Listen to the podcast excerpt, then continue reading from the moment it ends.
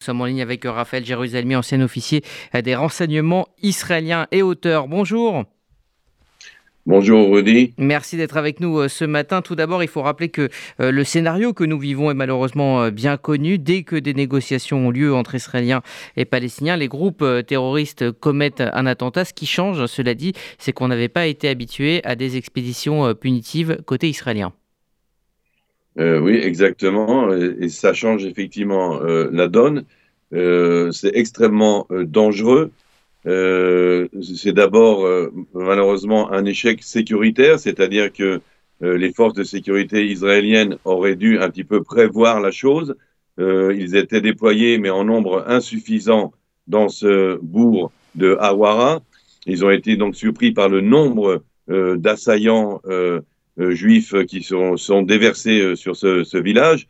Donc ici un problème euh, de, sécurité, mais aussi un échec au politique, puisque il y a une sorte de perte de contrôle. même le gouvernement déjà à droite de Benjamin Netanyahu se laisse déborder encore plus sur la droite par le mouvement de la jeunesse des collines, à un moment où euh, le, gouvernement israélien était en train de négocier euh, la possibilité d'un apaisement euh, de la situation dans les territoires, euh, en ayant délégué quand même le, le, le chef du Conseil de sécurité nationale, M. Anegbi, et le chef du Shin Bet. Donc il y a ici un scénario nouveau. Mmh. nous n'avions jamais vu cela auparavant. Les journalistes israéliens parlent de pogrom. et évidemment, le véritable problème, c'est que on parlait de l'allumette qui allait embraser euh, la, la, la, la, situation, eh bien, euh, cette allumette, elle a été fournie euh, d'une façon tout à fait inattendue, donc par des Israéliens plutôt que par des terroristes palestiniens. Alors, euh, à Aqaba, les responsables israéliens se sont mis d'accord avec donc les responsables de l'autorité palestinienne, avec euh, palestinienne, pardon, avec euh, selon les Américains le gel de nouveaux projets de construction en Cisjordanie pour quatre mois.